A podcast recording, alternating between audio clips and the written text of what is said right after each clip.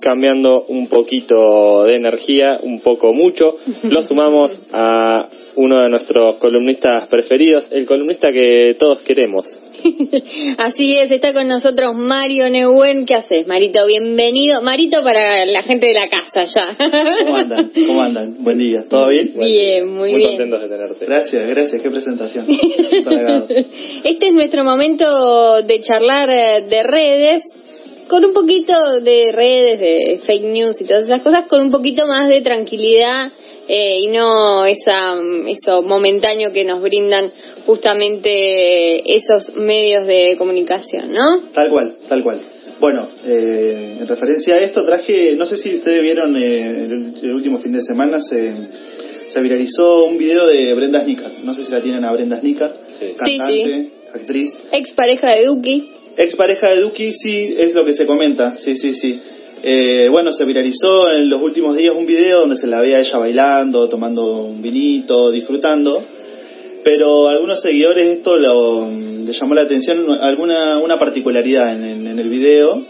Y es que mm, hay, un, en un momento en el video, que bueno, después ella borró, eh, mm, se ve una, una especie de sustancia prohibida, podríamos decirle. Algún consumo problemático. Algún consumo problemático, un consumo asociado con las adicciones, entonces esto pues, generó algún revuelo en redes y bueno, eh, la cuestión acá no es eh, adentrarnos en el tema de adicciones o consumos problemáticos, sino subirnos a este viral para tratar de, de, que se hable. Muchas veces quizás es un tabú también, el tema de adicciones, el medio de comunicación, cómo, cómo lo abordamos.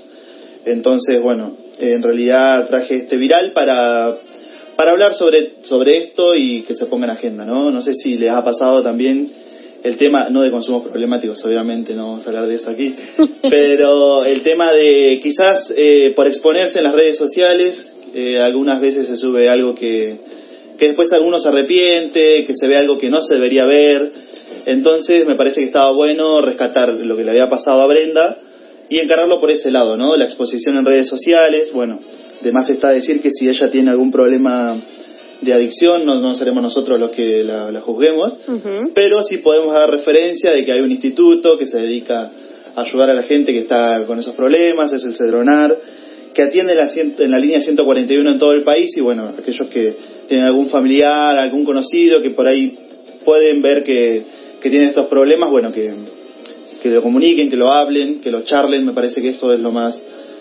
eh, conveniente, lo más eh, llevadero, ¿no? Sí, y volviendo a las exposiciones en redes, eh, lo, lo encaramos por Brenda, pero también lo podemos pensar, por ejemplo, desde el lugar de las infancias, ¿no? Estas madres o estos padres que exhiben todo lo que le pasa a sus hijas o hijos a través de las redes y que quizás eh, también es un tema que está en discusión, ¿no? Que quizás a años futuros eh, esos hijos y esas hijas también se van a quejar de esa exposición, ¿no? Y hablas de eso y enseguida se me abre un hipervínculo con lo que pasa con Marley, ¿no? Y, su, claro. y Mirko. Eh, bueno, también será materia de, de análisis en algún momento, si quieren. Pero sí, el tema de la exposición en redes sociales, lo que se hace viral, lo que se hizo viral y después se quiere eliminar también es un tema. Entonces, bueno, quería mm, esta columnita dedicarlo a eso, por, una necesidad de por ahí de subirse a una ola, de estar en redes sociales presente. Bueno, recordemos que Brenda Snicker tiene más de un millón de seguidores, entonces es una influencer en ese sentido. Y cada cosa que hace, sus seguidores obviamente se hacen eco de eso. Entonces me parece que está bueno rescatarlos desde ese, desde ese punto de vista. Sí, es una responsabilidad que quizás no la querés, pero la tenés, digamos. Eh, quieras o no la tenés y tenés que hacerte responsable justamente de eso. Sí. Eh, es muy difícil, una vez que ya subiste algo que se viralizó, combatir contra eso es sí, sí, sí, sí. Te diría. Sí, porque además genera un efecto adverso que es, lejos de que se termine de hablar de eso, se suma una, una catarata de, comentarios, la, la imagen de por sí ya se viraliza, entonces es difícil terminar de, cortarla con eso, entonces me parece que estaba bueno encararla por ese lado, ¿no? El hecho de que se viralicen cosas que uno, quizás por, eh, por el ímpetu de querer aparecer en redes sociales, de querer mostrarse, no está mal, no la estoy juzgando, es su vida obviamente, pero por el hecho de querer aparecer en redes sociales quizás a veces se viralizan eh, o se comentan cosas que, uno no, no está al alcance de, de poder analizarlo, de poder en algún momento sacarlo de agenda, ¿no? Bueno, esto pasó con Sneaker, con Brenda en el último fin de semana y bueno, obviamente salió en todos lados, redes sociales, Twitter, Facebook, Instagram, en medio de comunicación eh, y por ahí, bueno, el, el, el, encuadre no era el adecuado, ¿no? Me parece que por ahí por ahí va la cosa y además el hecho este de exponerse, ¿no? Que que nos exponemos todos en realidad.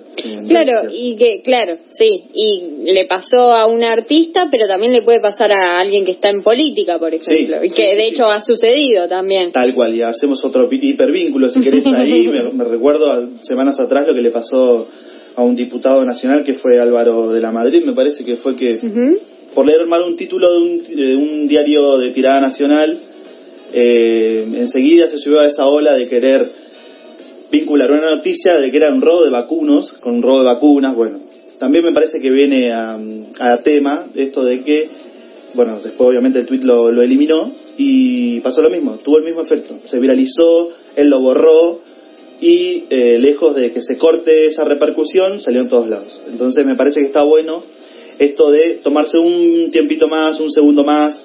Eh, nos pasa a todos, me parece, que en caliente o en querer opinar sobre algo, eh, tener un momento así como de análisis hacia adentro y decir, bueno, quiero que esto se vea, quiero que esto no se vea, quiero que esto se publique, qué repercusiones por ahí va a tener y bueno, Brenda lo sufrió, obviamente, porque ese es el término.